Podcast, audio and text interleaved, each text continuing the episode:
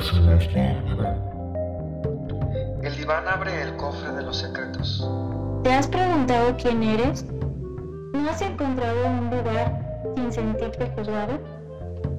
¿Te has sentido solo entre tanta El gente? psicoanálisis entiende los sueños. El psicoanálisis brinda la posibilidad de verdaderamente conocernos. ¿Has perdido el control de tus emociones?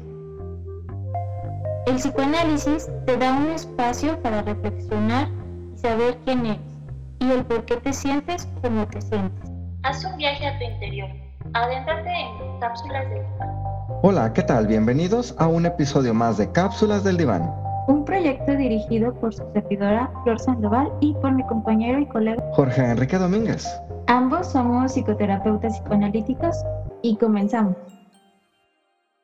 Hola, ¿qué tal? Eh, estamos otra vez en un episodio más de Cápsulas del Diván. El tema de hoy es la depresión e iremos abordando ciertos puntos. eh, bueno, este tema de la depresión eh, ha existido a lo largo de, de la humanidad misma, ¿no? Y actualmente con todo, todo esto que ha pasado, el COVID, el encierro y las personas que viven aquí en México, por ejemplo, pues, la delincuencia y demás, pues está muy, muy en auge. Hola, Jorge, ¿qué tal? Hola, ¿qué tal, Flor? Así es, el tema de la depresión es un tema que dentro de la salud mental y dentro de nuestra profesión lo abordamos de distintos aspectos y lo tenemos presente desde niños hasta la tercera edad con distintas características y es uno de los motivos de consulta principales en nuestra práctica clínica. Y bueno, eh, primero algunos datos estadísticos me gustaría darles. Primero, pues un 3 a un 5% de la población a nivel mundial tiene depresión. Y a lo mejor, ay, pues es un 3 o un 5, pero ya eh, exponencialmente es muchísima gente la que padece este tipo de trastorno y demás. En, la consulta médica solo un 12.5 a, o a, a un 25% acuden, pero muchos de los que acuden ni siquiera acuden porque saben que tienen depresión, acuden solo lo que se, lo que se alcanza a percibir la persona es cansancio o un dolor de cabeza constante o alguna eh, sintomatología física o corporal, pero no, no llegan a ser conscientes, este 25%, de que están en un, en- padeciendo un cuadro de depresión. El solo 0.2 de los pacientes deprimidos llegan al psiquiatra. O sea, es muy mínima la, la, la persona que, que acude a, psiquiatría igual a, a- a terapia. Entonces, pues es un tema alarmante porque como cualquier enfermedad sigue evolucionando la historia natural de la enfermedad y pues el, final de, esta enfermedad pues en ocasiones suele ser muy trágico. El suicidio. Y pues eh, un 89% nunca acude a, alguna consulta. Y pues es muy lamentable, ¿no? Toda esta desinformación acerca de la salud mental. Bueno, vamos a, a poner como en contexto también, Flor. Eh, en, en nuestro sentido común, muchas veces nos hace pensar que cuando estamos tristes, le ponemos el nombre de depresión, ¿no? Ay, me siento triste, ando decaído. A veces hasta lo asociamos con el clima, como que hoy el día está para, no me quiero levantar, no quiero hacer nada, ando deprimido. Entonces, depresión, la palabra, está asociada con ese estar bajo de energía, triste. Pero no siempre esa es la sintomatología única y característica de la depresión. La depresión ocupa un diagnóstico muy específico porque, aunque sí tiene varias veces estas características, tiene muchas otras, ¿no? Ujú. Pues ahorita que dices tú, ¿quiénes van con depresión verdaderamente en busca de atención psicológica, psiquiátrica o médica? A lo mejor yo puedo ir diciendo que estoy triste al psiquiatra, pero no psiquiatra se va a dar cuenta que no era depresión, que es otra cosa, que no cumple verdaderamente las características de la depresión. Y que ahí es donde viene lo riesgoso, porque entonces hay personas que sí tienen la depresión, no son conscientes de ella y son los que no acuden al tratamiento correcto con el psiquiatra o el psicoterapeuta. ¿no? Ujú. Entonces, la depresión, yo diría así como número uno, sí está a veces asociada con los síntomas de tristeza, baja energía, pero no es la única característica, tiene muchísimas más. Sí. Y hay que nada más estar con el foco de que a veces cuando alguien dice que estoy deprimido, está a lo mejor utilizando la palabra desde el sentido común y no desde el diagnóstico propio de la salud mental. Sí, esta forma de romantizar también, ¿no? El, término depresión, como que, ay, estoy depre. O, y a lo mejor solo estás un poco, un poco triste o, o algo así, ¿no? Pero, pero sí, efectivamente, porque la depresión no solo tiene síntomas mm, psicológicos o del estado de ánimo, también hay síntomas físicos y además psiquiátricos, ¿no? Eh, y, aquí entran lo que les comentamos sobre el cuerpo, que a lo mejor nada más eh, es algo, un dolor de cabeza, mucho dolor en las articulaciones o que el cuerpo se sienten muy cansados y eso es un síntoma de depresión. Vamos a, o también ampliándolo, ya en, lo que nosotros vemos en el consultorio, es que sí puede llegar a alguien eh, de forma manifiesta con el discurso diciendo, yo estoy triste. Y hacemos entonces el diagnóstico y sí podemos llegar a decir es una depresión. Pero, por ejemplo, tenemos adicciones como el alcoholismo, cualquier otro tipo de droga, problemas en alimentación, una anorexia, o alguien que tiene sobrepeso, que no saben que esta manifestación es, tiene en su base a la depresión. La depresión está originando esta anorexia, está originando esta adicción. No siempre, pero a veces entonces la depresión está encubierta con este otro tipo de comportamientos. Y, y, sí, porque hay, hay depresiones primarias y secundarias. Las primarias es, es esto que se originan a lo mejor bioquímicamente del cerebro, de lo endocrino también, endocrinológico. Mm, esto que tú decías de, de a lo mejor como del alcoholismo y la obesidad, de la anorexia, mm, la historia de vida y demás. Y después está lo secundario, estos fueron los primarios, lo secundario es, eh, por ejemplo, cuando alguien padece alguna enfermedad y con el diagnóstico de esa enfermedad viene una depresión. Incluso también la carga genética, eh, hay carga genética para, para padecer depresión, las mujeres son más propensas a padecer la depresión, es, en mujeres es más común a partir de los 30 y en los hombres en los 60 años, 70. Pero actualmente igual ha habido un auge en menores de 18 años que está a la alza. Fíjate, precisamente esta semana en clases de neurociencia estábamos hablando de los trastornos eh, neurodegenerativos y hablábamos del Huntington. Este trastorno eh, hereditario muy terrible donde se van poco a poco pues muriendo neuronas y entonces el sistema nervioso se va debilitando. Y eh, dentro de la discusión en la clase, platicábamos de que en automático, ahorita por lo que mencionas con enfermedades, viene una depresión muy grande, tanto para la persona que lo padece como para los familiares que, rodea, que le rodean, por saber lo que le avecina, porque es un trastorno que no tiene cura. ¿no? Y eh, es de los trastornos neurodegenerativos que tienen en su fin eh, las personas optan por, la, por el suicidio. Tiene un alto índice de suicidio porque se van perdiendo las capacidades motoras y, e intelectuales y luego hasta de comportamiento.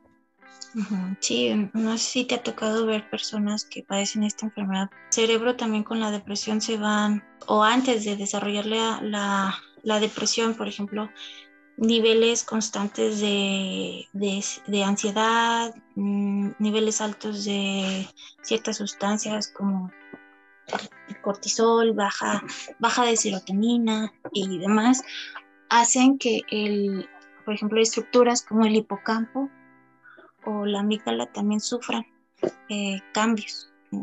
Y mm, se han hecho también eh, en las necropsias de pacientes que lamentablemente se suicidan o toman esa decisión, que sí, eh, por ejemplo, el hipocampo queda totalmente reducido y el crecimiento de la amígdala, perdón, es muy impresionante. En, la, se me ocurre nada más en la traducción de todo lo que ahorita tú mencionas para que nos, a lo mejor escuchan palabras o conceptos que no dominan. Hablamos de partes, elementos del cerebro, del sistema nervioso central que están ubicadas principalmente en la parte media y que son las que regulan los afectos y las emociones. Entonces, estas partes, cuando se ven modificadas o alteradas, van provocando distintos trastornos en los afectos y dentro de ellas, ahorita todo lo que tú mencionaste, son las que están asociadas con la depresión.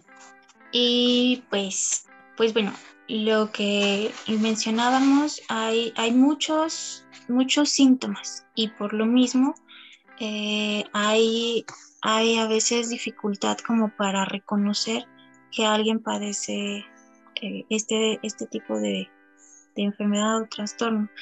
Mm, hay tristeza, sentimientos de culpa, ideación de muerte, suicidio.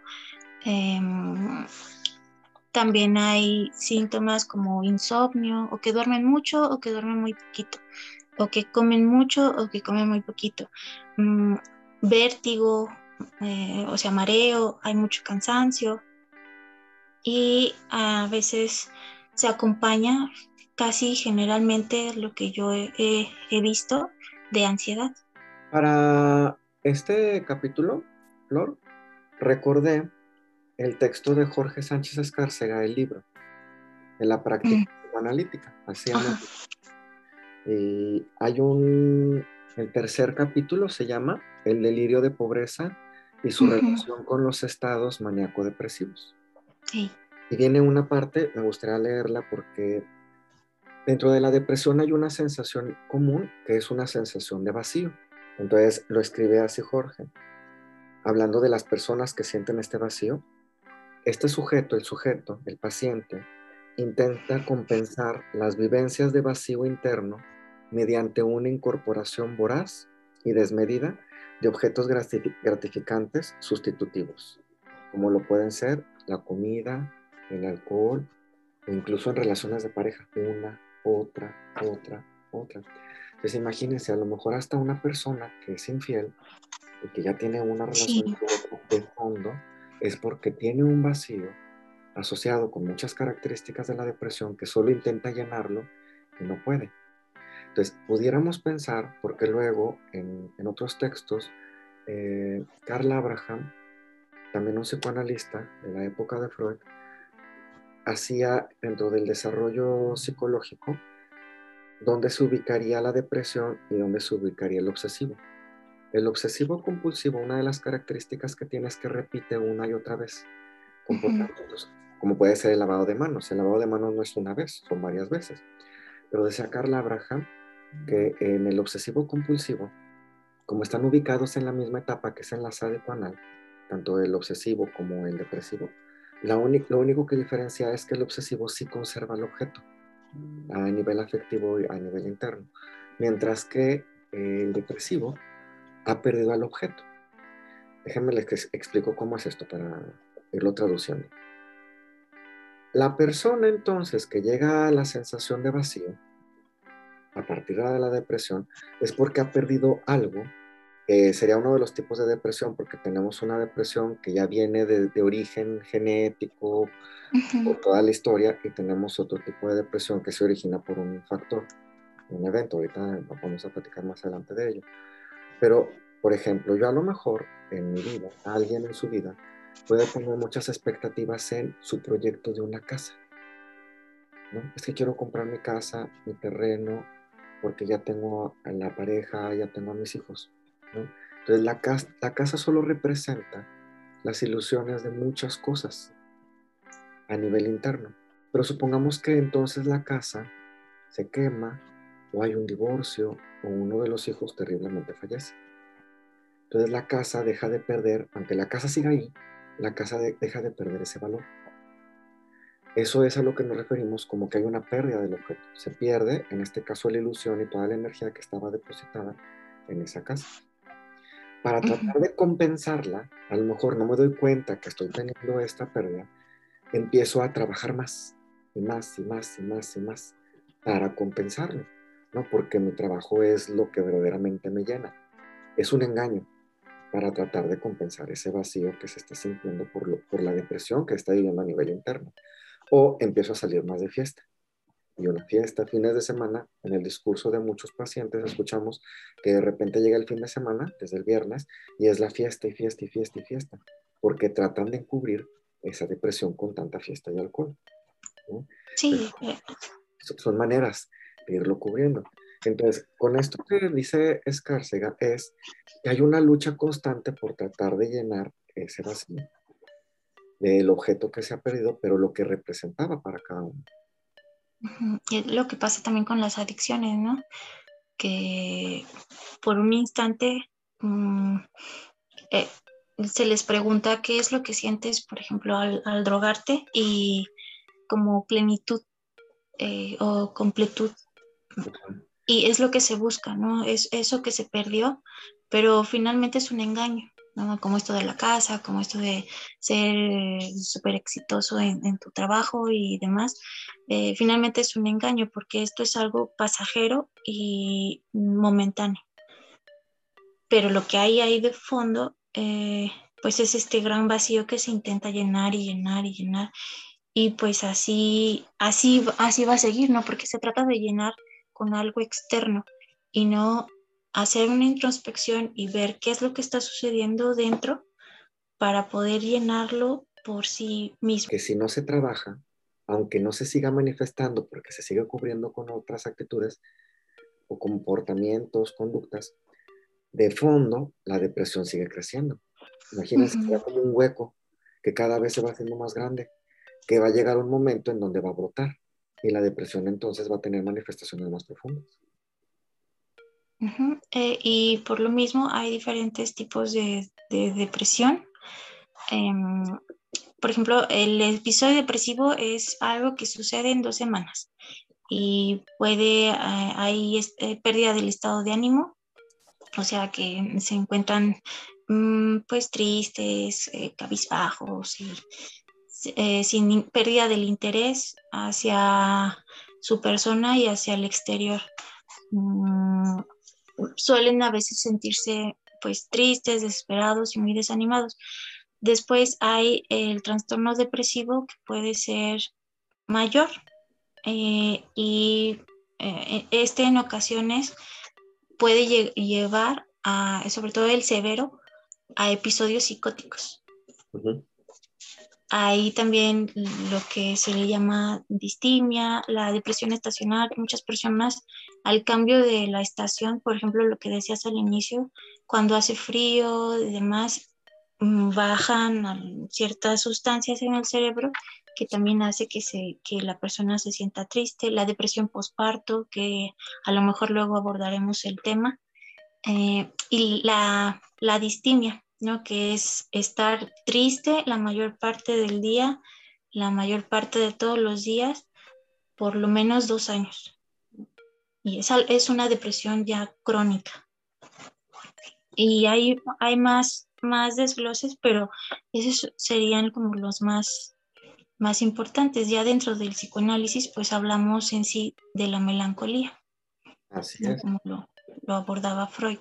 Así es. De hecho, dentro del, psicoanálisis y lo psicodinámico, a mí me gusta el libro de la psiquiatría dinámica de Koderch, donde también un capítulo explica la, depresión. ¿sí? Y fíjate, precisamente para también para el capítulo, estuve leyendo porque desde lo psicodinámico y desde este texto, la depresión estaría dividida en, de tres tipos. Bueno, en este texto también explica la, depresión y la manía, porque a veces en varios padecimientos van ligadas. Entonces, sería, hay una depresión de tipo endógena, hay una depresión reactiva o la melancolía involuntiva.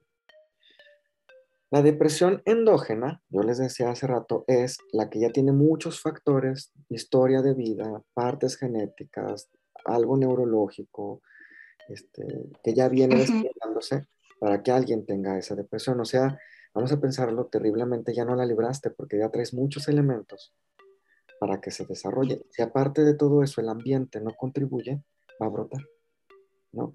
Y la otra sería la depresión reactiva, que es a partir de un evento que la desencadena.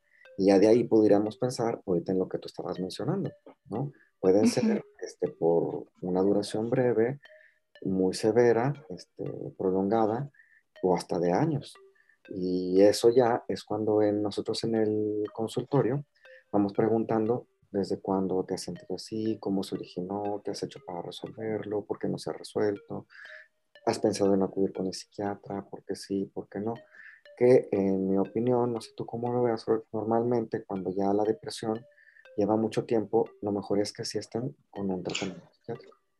Sí, ¿por qué? Por esto mismo que explicábamos hace un momento, que al estar expuesto el cerebro mm, por mucho tiempo a deficiencias o a un aumento de ciertas sustancias, va a destruir poco a poco, paulatinamente, estructuras de, de, nuestro cerebro. Entonces, si existe la oportunidad de ayudarle a que se pueda recuperar, pues ¿por qué no hacerlo? Es como cualquier otro, eh, como tener hipertensión, como tener diabetes, como tener um, algo en la piel, ¿no? una urticaria y demás. Sí, hay que ayudarle también de una manera exógena a, a, a nuestro organismo, porque no, no podemos dividirnos entre nada más lo, lo psíquico y lo corporal, ¿no? Somos, somos como la canción uno mismo, ¿no? De. El, a ver, ¿cómo podríamos explicar esto para quien nos escucha? El cerebro, eh, en, a lo largo de nuestro desarrollo, de, de, nuestro crecimiento, el cerebro va adquiriendo distintas habilidades. Leer, hablar, manejar un carro, la bicicleta, nadar. el cerebro todo eso lo va conectando en cómo se hace. ¿Sí? Uh -huh. Imagínense el cerebro cuando de repente se encuentra en el camino una adicción cómo se toma. Entonces, el, el alcohol, por ejemplo, modifica eh, neurotransmisores y funcionamientos del cerebro que lo va haciendo como que, es como si el cerebro se confundiera, porque su funcionamiento normal está siendo modificado, pero el cerebro no sabe por qué. Llega un momento en donde necesita ya el alcohol, ahí es donde surge la adicción. ¿sí? Entonces, en el caso de la depresión, como, como lo dices tú, eh, imagínense que ese cerebro habitual se queda trabado en otra manera de funcionamiento que es a partir de la depresión. Entonces, uh -huh. las partes del cerebro este, empiezan a verse afectadas y están atoradas en generar y funcionar a partir de la depresión. Por mucho que en la terapia nosotros trabajemos a partir del lenguaje, de hacer el contacto con los afectos, hay un avance, pero el cerebro sigue atorado. Ocupa ese último empujón para también las sustancias se den cuenta que se tienen que revertir entre más rápido se haga un tratamiento y un diagnóstico oportuno de la depresión es muchísimo mejor. Que aquí, si bien recuerdo, Flor, es la serotonina la que se ve muy este, comprometida en la depresión. Uh -huh. Precisamente hay, mucha, hay muchos pacientes que, que no sé si a ti te ha tocado, pero dicen, eh, yo pensé que lo que sentía era normal. O sea, mmm, como que ese estado en el que se encuentran pues es algo que todos los demás lo sienten, ¿no? La sola Como... pregunta, Flor, de ¿desde cuándo lo sientes? Y que digan, no sé, o sea, no son ni... Pues siempre, ¿no? ah, de siempre. Es, es, lo que mucha, muchos dicen y que también eh, piensan que los demás así se sienten.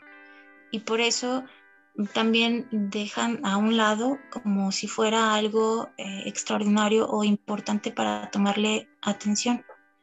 Y, es, es muy curioso ver Mm, también como este, este poco interés quizá por la vida diaria, la, las exigencias del día a día, pero esta no, no, no es interés, sino como que esta falta de comunicación que hay entre, entre nosotros mismos, entre la persona con la misma persona. ¿Cómo, ¿Qué siente? Eh, ¿Por qué sintió eso? qué espera, por qué le dolió, por qué le alegra. O sea, eso eh, por, por la vida misma se rompe. Y ahí es cuando eh, empieza, empieza la bolita de nieve, ¿no? A caer por la colina hasta que ya están totalmente aplastados. La avalancha.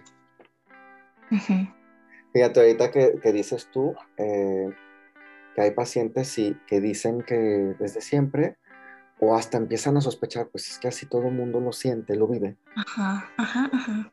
Varias veces en discurso de pacientes, palabras a lo mejor distintas, pero en la misma dirección, que en algún momento de su vida, como que sospecharon si era, estaba, lo que estaban sintiendo estaba compartido con los demás. Y pacientes que en el relato dentro del consultorio dicen, es que un día le pregunté a mi amiga, cuando estábamos en, no sé, de siete años, o un día en la carrera le pregunté a una amiga, ¿te ha pasado que sientes así como? Y le empiezan a escribir y que les sorprendió mucho cuando la amiga o el amigo les dice, no, yo no lo siento así. Y que, les queda así como la gran pregunta de yo, ¿por qué sí lo siento? Pero esa pregunta a veces, aunque estuvo ahí, luego la guardan y se siguen de largo. Pero que al llegar a terapia y empezárselo a cuestionar, se empiezan a dar cuenta que hubieron varias señales de cómo se fue desarrollando la depresión, pero no le fueron dando el seguimiento. Sí, eh, o, incluso, mm, pues hay, hay mismos pacientes que se lo comentan a, sus familiares y demás, como que, ay, vas a empezar de ridículo, de exagerado, como que tú siempre tan sensible. Y entonces creen que es, que es la persona es sensible y que no ocurre algo más. Como igual mm, quitándole este valor a, a lo que siente y, así se va por la vida, ¿no? Es como también me ha tocado en, en ocasiones eh, un paciente que él dice, es que yo soy muy, muy sensible, muy chillón, pero, pero hasta ahí, y escarbándole, escarbándole, pues eh, tiene, ha sido muchas veces infiel a su pareja, es alcohólico, ha estado involucrado en varios accidentes eh, Mm, donde el carro queda en pérdida total y rascándole y rascándole, pues sí hay una depresión desde, desde muy niño. Cuando, a ver, ¿tú cómo lo ves? Cuando ya viene desde la niñez, Flor, yo, yo pensaría que también en la relación familiar algo fue sucediendo y que hay una búsqueda de compensar eso que faltó con lo que en la vida adulta se sospecha que se puede compensar. Entonces, eh, me viene ahorita a la mente las personas que son compradoras compulsivas.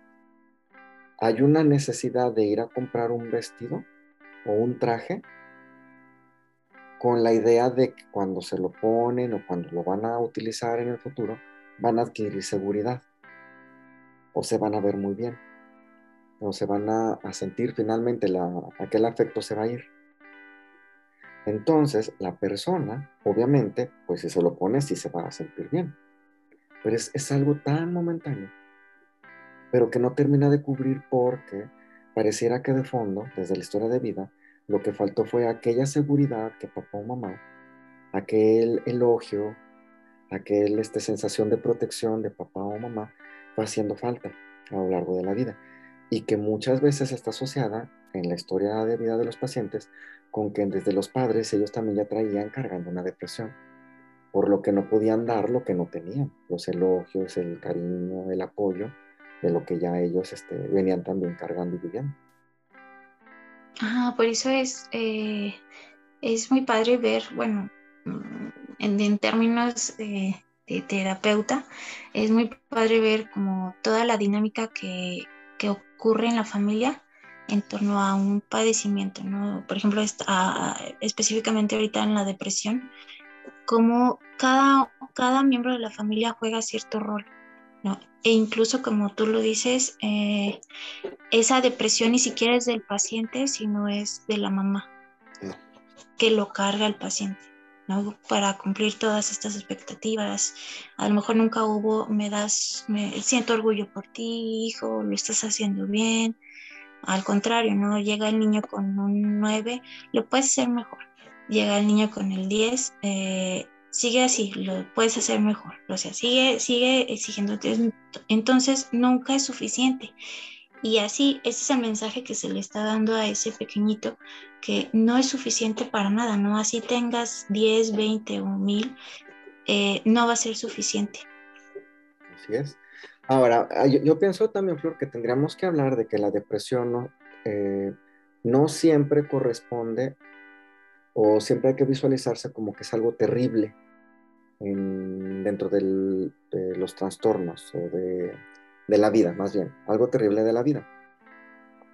Hay situaciones que nos, que nos suceden en, la vida diaria que son eh, que la manifestación evidente va a ser la depresión. Porque, por ejemplo, y si lo pensamos desde precisamente Freud, cómo empieza a estudiar la melancolía, él hizo primero referencia al duelo, que sería la muerte, la pérdida. Entonces, cuando tenemos un duelo, cuando alguien cercano a nosotros, a quien, con quien tenemos un lazo de amor muy grande, fallece, viene de forma inminente una depresión. ¿sí? Entonces, esa depresión es necesaria porque se está elaborando algo interno, porque hay una pérdida, ¿no? Que a nivel interno, desde el psicoanálisis, lo que hemos entendido es que se pierde eh, se pierde a quien se depositaba el cariño, el amor, el afecto, y que ahora ya no tenemos dónde ponerlo. Entonces hay como una sensación de, ¿y ahora? De vacío, ¿dónde queda? El amor, cariño, respeto, este, todo lo que se depositaba, ¿no? Y que viene un momento de depresión necesario. Si también recuerdo bien, Flor, lo, lo comparaba como cuando tenemos gripe, nos enfermamos es como ocupamos retirar toda la energía de nuestro alrededor, trabajo, este, actividades, hijos, todo, amigos. No me interesa ahorita el mundo porque me siento muy mal y necesito recuperarme. Es una sensación como de un ratito en lo que pasan los tres, cuatro días del catarro, de la gripe, para reponerme y poder volver a poner energía en el mundo, en los amigos, salir del trabajo, todo. Pero imagínense, en la depresión sería algo en donde una vez que se retira esa energía, ya no puedes ponerla. No existe manera de cómo poderla ubicar. ¿En dónde? Y, además eh, puede ser una pérdida real o imaginaria. En el duelo como tal, si hay, existe eh, una pérdida real de algo, pero en la melancolía o en la depresión Mm, puede ser algo que, el sujeto o la persona pensó, pero que no fue real. Viene de ahí la frase, este, para entender nosotros desde Freud la depresión, la voy a leer, la sombra del objeto cae sobre el yo. Porque esta frase que es así de cortita es bien importante dentro del psicoanálisis para entender qué es la depresión. Y luego para entender incluso el, eh, en pacientes que tienen intentos suicidas, ¿no? Lo que está pasando cuando hablamos del yo, recordemos que Freud hizo dos modelos de la mente, de cómo funcionaba la mente. Uno es el del inconsciente, preconsciente y consciente y otro es el del yo, yo, super yo. Entonces, estamos hablando del segundo modelo, el yo, yo y super yo. El yo es la parte de nuestra mente que nos permite estar en contacto con lo interno y también con lo externo. Entonces, cuando dice, la sombra del objeto cae sobre el yo, es que ese objeto que se perdió, y como ahorita muy bien dices tú, no estamos hablando nada más de la realidad, sino la pérdida también imaginaria, está perdido, la sombra cae sobre el yo. Y si el yo es el que está en contacto con lo interno y con lo externo, de repente el yo trae una sombra. Sombra suena a oscuridad, a nubes, a la descripción de la depresión, no es que no, no hay días soleados para mí, no hay luz, eh, todo es gris, todo es negro. Las canciones que hablan de tristeza, hablan así, ¿no? De todo es gris, todo este, llueve, nada me levanta, ¿no? Y es que, em, por ejemplo, cuando se pierde ese objeto real o imaginario, eh, todo ese libido o ese amor, afecto, eh, cariño, energía que se le invirtió a ese, a ese objeto, se regresa. O sea, no, eh, eh, la persona que sufre depresión está incapacitado hasta cierto punto de ese, ese amor que se le dio a ese objeto, ponerlo en otro o en algo más. ¿no? A lo mejor, por ejemplo, alguien que, pierde, mm, que se divorcia. Mm, y no sé si han visto, por personas que se divorcian y se meten al gym. Entonces, todo eso que, que a lo mejor eh, la pérdida de la pareja y demás, pues lo están invirtiendo en el ejercicio y en ponerse así como que súper guapos y, y, para ver qué, qué, qué, más pasa adelante, ¿no?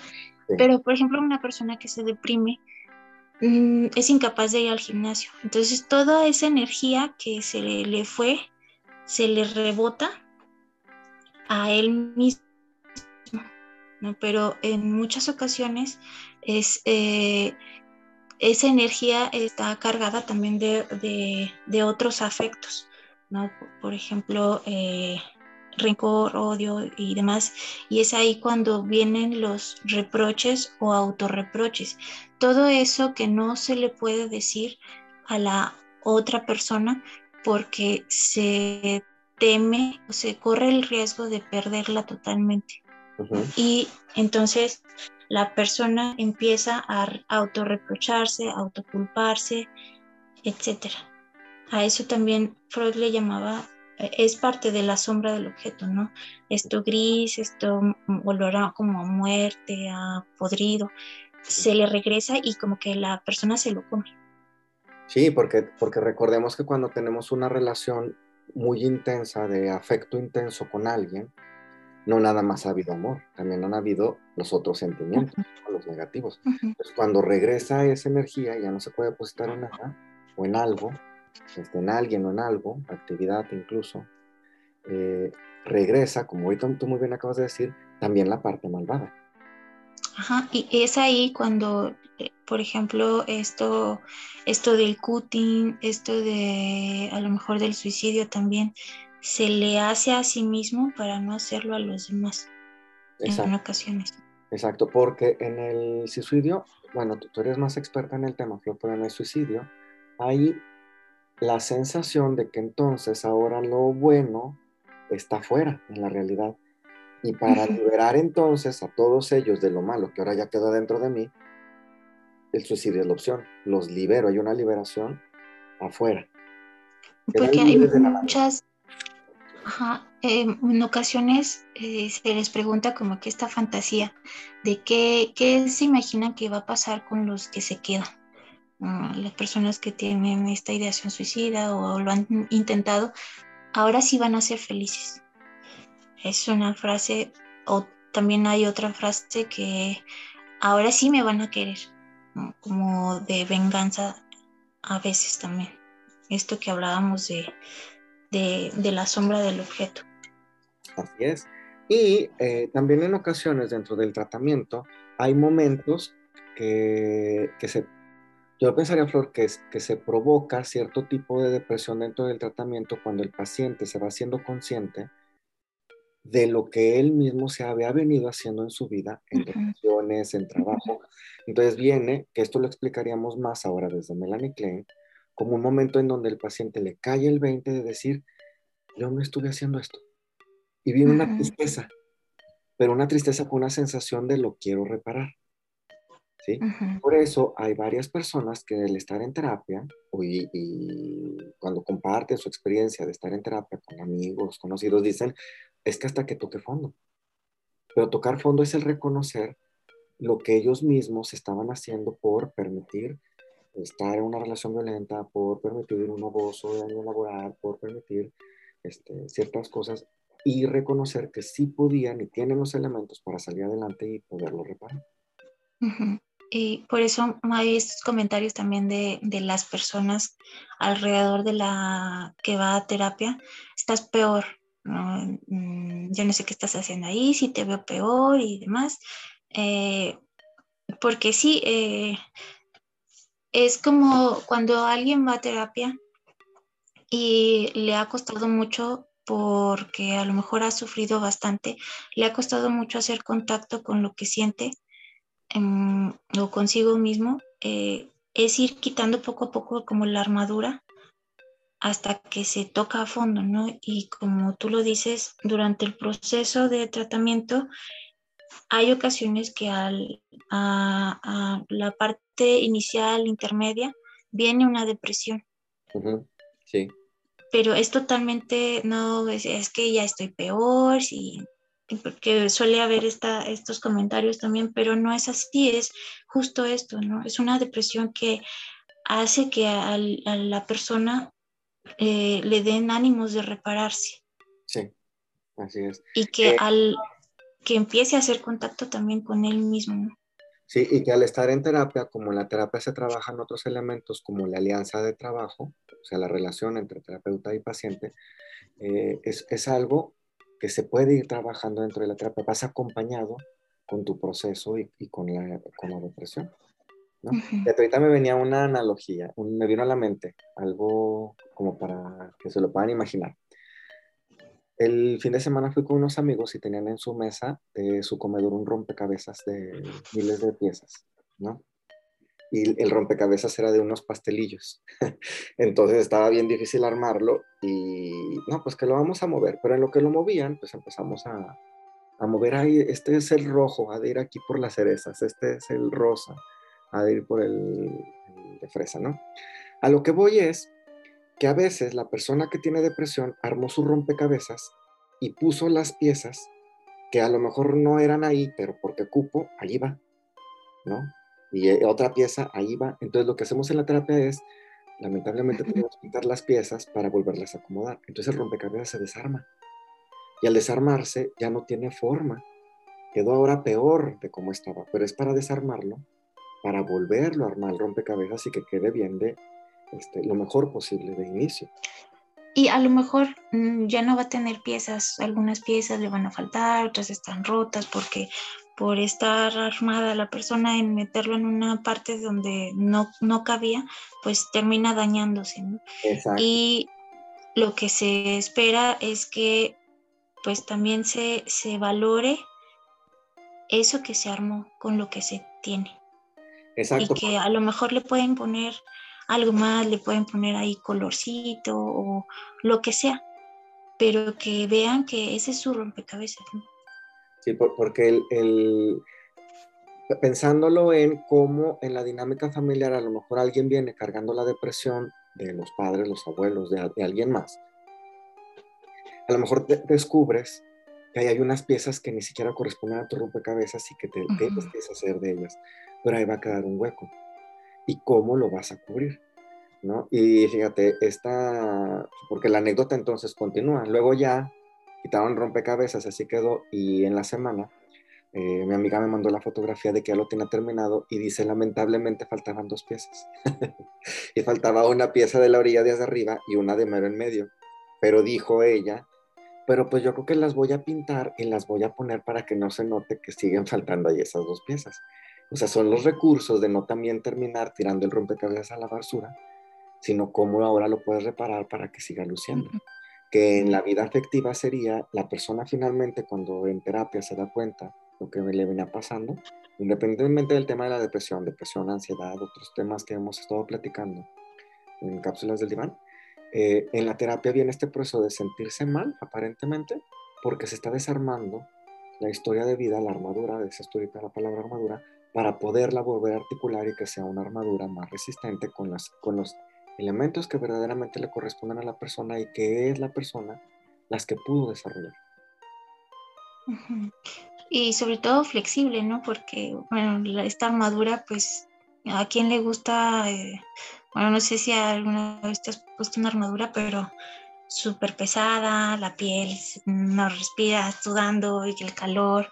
Entonces, eh, pues a lo mejor hasta estar así como que la piel, ¿no? Expuesta, pero sabiendo que te puedes proteger, te puedes exponer también y, y que puedes sentir.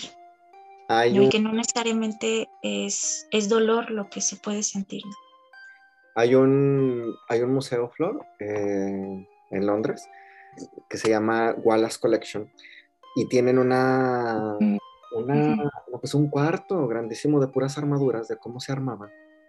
No, pues eran capas sobre capas de metal.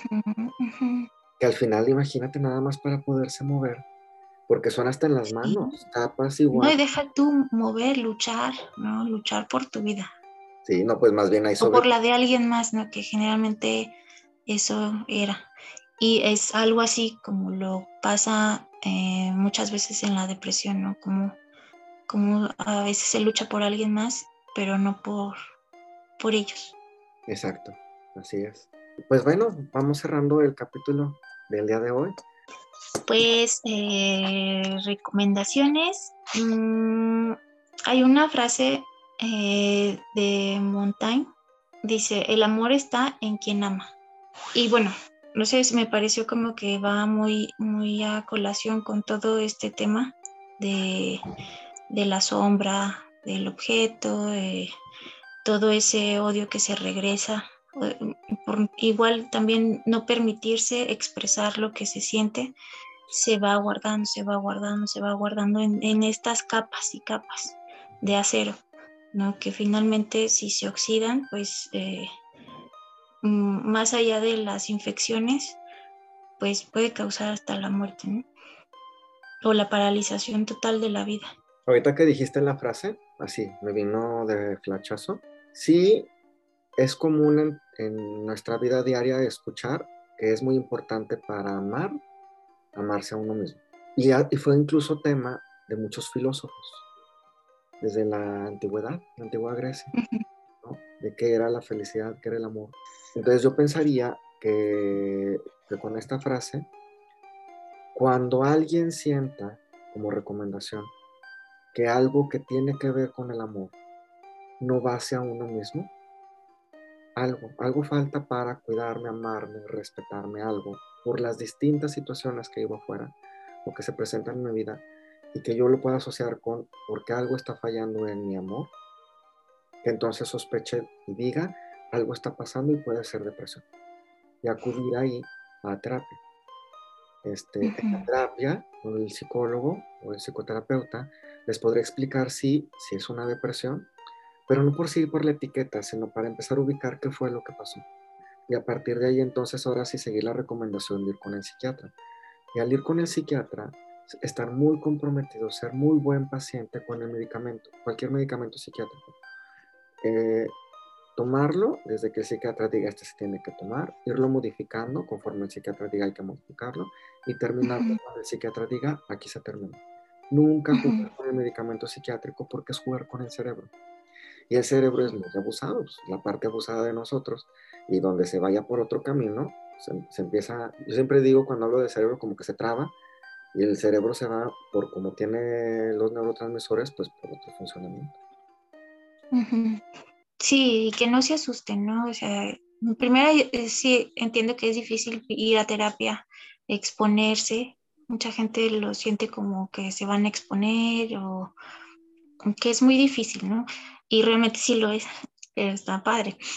Mm, pero que no se asusten si, por ejemplo, a lo largo del tratamiento eh, su terapeuta o analista les, les hace este comentario que sería importante llevar el, el tratamiento conjunto, no, no separado, sino conjunto. Entonces no se asusten, no se van a hacer adictos, obviamente van, van a acudir con un experto y les va a ayudar bastante. Está bien satanizado lo del psiquiatra por cuestiones culturales y de películas antiguas, ¿no? Pero obviamente todo ha evolucionado, la ciencia y también la medicina y más en la psiquiatría, ¿no? Y muchos jóvenes psiquiatras de hoy están muy actualizados, este, también psiquiatras, de antaño. psiquiatras de antaño, que se siguieron preparando, ¿no? Pero que ah, siguen habiendo actualizaciones, incluso también para nosotros como psicólogos y psicoterapeutas siguen habiendo actualizaciones en los congresos o seminarios, diplomados que nos permiten saber, pues, qué es lo más recomendable para la mejora de la salud mental. Y ahora con el tema de la pandemia salió a relucir mucho el tema de la depresión. Y que, pues, se está en pañales, ¿no? Prácticamente para esto del, de la apertura Mm, para los, o sea, de la apertura que se puede llegar a tener con respecto a los trabajadores de la salud mental, ¿no? Como hay más apertura para a lo mejor pues a, a cosas no tan, tan científicas, pero a esto como que una gran X y mucho miedo, ¿no? Pero, pero no tengan miedo, es mejor hablarlo. Así es. Y qué mejor que también luchar por una mejor calidad de vida, empezando por la salud mental. Porque a lo mejor eso que sientes no es normal. Así es. Bueno, Flor, pues yo no tendré nada más que agregar. Sí, no, nada más.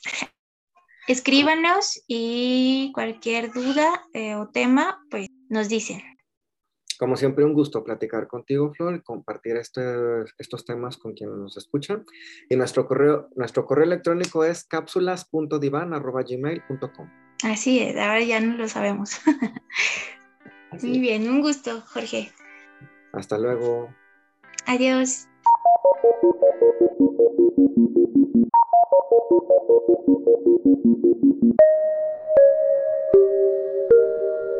Gracias por escucharnos y síganos para conocer más sobre temas de salud mental en nuestras distintas redes sociales, Facebook y YouTube, y en distintas plataformas de podcast como Cápsulas de Diván.